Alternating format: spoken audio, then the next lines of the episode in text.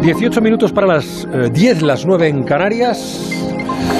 La semana pasada nos ayudaba a entender uno de los documentos favoritos del trabajador por cuenta ajena, su nómina. Esta semana nos viene a hablar de los otros trabajadores, los que lo hacen por cuenta propia, los autónomos. Buenas noches, Ana Comellas. Buenas noches, Juanra Lucas. Pues aquí me tienes dispuesta a contaros todo lo que he aprendido esta semana, porque he de confesar que poco sabía yo del mundo del autónomo, y eso que escucho todos los miércoles a, a Celia Ferrero. Pero me da que ahora voy a entender algunas cosas mucho mejor. Bueno, pues empezamos por la pregunta de rigor, ¿qué es un autónomo?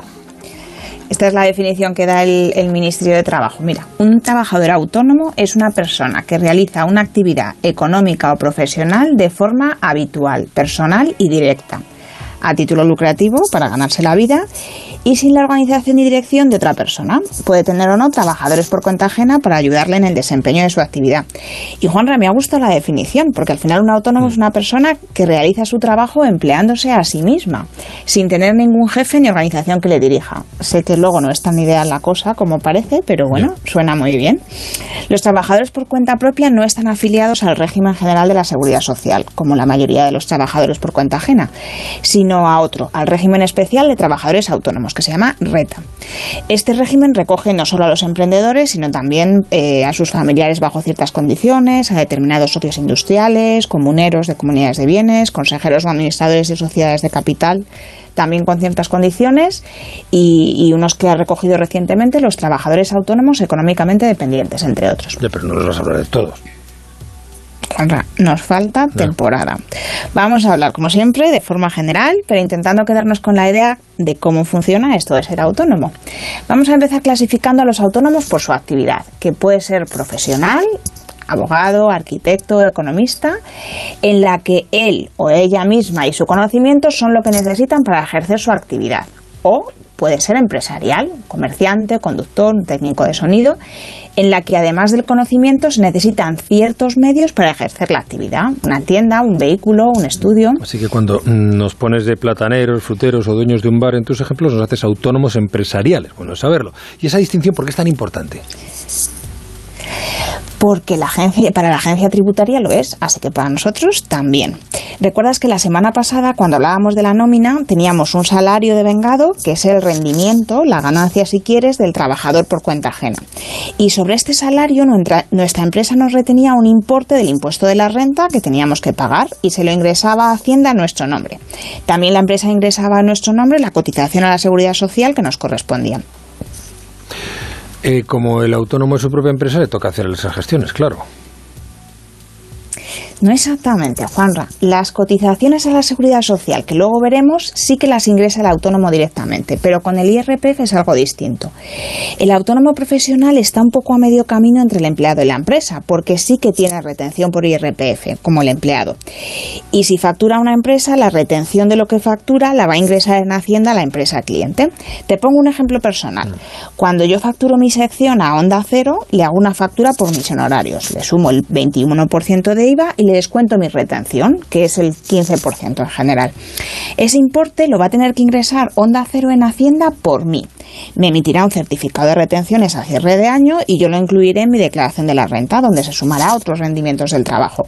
Si tienes una factura en particular por mis servicios económicos, pues no pondría la retención. Si al final Hacienda se asegura, como siempre, el cobro anticipado del impuesto de la renta, que ya vimos que las empresas lo van ingresando también para los trabajadores por cuenta ajena. En mi caso deben saber que si no lo cobran en plazos anticipados, cuando me toque pagar el IRPF no cobran. ¿Y, ¿Y si el autónomo es empresarial? Cuando hace su factura a otra empresa o a un particular, solo aplica el IVA sin la retención. Pero en este caso es el autónomo el que va a ir haciendo pagos a cuenta a la agencia tributaria por sus rendimientos, trimestralmente. Y así Hacienda también va ingresando por adelantado. Y por supuesto va a ingresar su cotización a la seguridad social, cualquiera de los dos tipos de autónomo. Y aquí viene la diferencia más importante entre un trabajador por cuenta propia y uno por cuenta ajena. Mientras que la base de cotización del empleado es su salario, la base de cotización del autónomo la elige él o ella. La que quiera. Siempre que esté dentro del rango entre una base mínima y una máxima, que coinciden con las mínimas y máximas de los empleados. La mínima es la equivalente al salario mínimo eh, interprofesional, que son 1.167 euros mensuales y es en 12 pagas. Y la máxima es de 4.139 euros mensuales. Según tu base de cotización, en caso de incapacidad temporal, una baja, una prestación por maternidad, jubilación o desempleo, seas trabajador por cuenta propia o por cuenta ajena, vas a cobrar una prestación que es proporcional a tu base de cotización. Y esa es la misma para unos y para otros, por cuenta propia y por cuenta ajena. Claro, entonces, ¿cuál es la diferencia? La diferencia está en quién paga las cotizaciones. Con la nómina ya vimos que la empresa aportaba un 31,4% de cotización para un contrato indefinido de personal de oficina, por ejemplo, y el empleado aporta un 6,35%. Para el salario mínimo de 14.000 euros anuales, la empresa ingresa 4.396 euros al año en la seguridad social y el trabajador 889. Eh, el autónomo vemos que hace las veces de empresa de sí mismo y tiene que cotizar un 30,6% de su base de cotización. Así que si la base es de 14.000 euros, la misma que en un trabajador por cuenta ajena, tiene que ingresar él o ella solito a la seguridad social 4.284 euros. Ambos van a tener la misma jubilación, por ejemplo, pero uno aportando 74 euros al mes porque la empresa aporta 366 y otro aportando 357 él solo.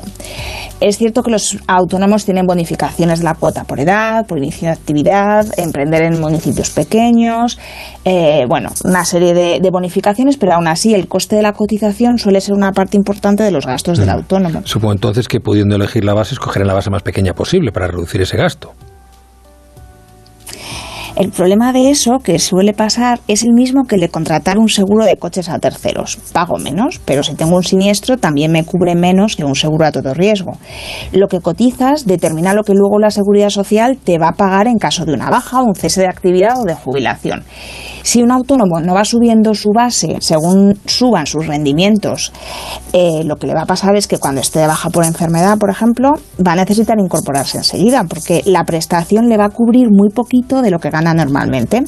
O peor, le va a quedar una pensión muy bajita, la mínima, comparado con lo que generaba estando en activo. Hablabas antes de rendimiento del trabajo. ¿Por qué es importante el concepto? El rendimiento es un concepto muy parecido al beneficio. Es lo que ingresa un autónomo, lo que factura, menos lo que le cuesta generarlo, sus gastos para levantar la persiana cada mañana. Hmm. La reforma que está planteando ahora mismo el Ministerio de la Seguridad Social eh, lo que busca es equiparar más en prestaciones a autónomos con empleados. Y lo que propone es que la base de cotización no la elija cada autónomo, sino que se calcule sobre los rendimientos de los autónomos.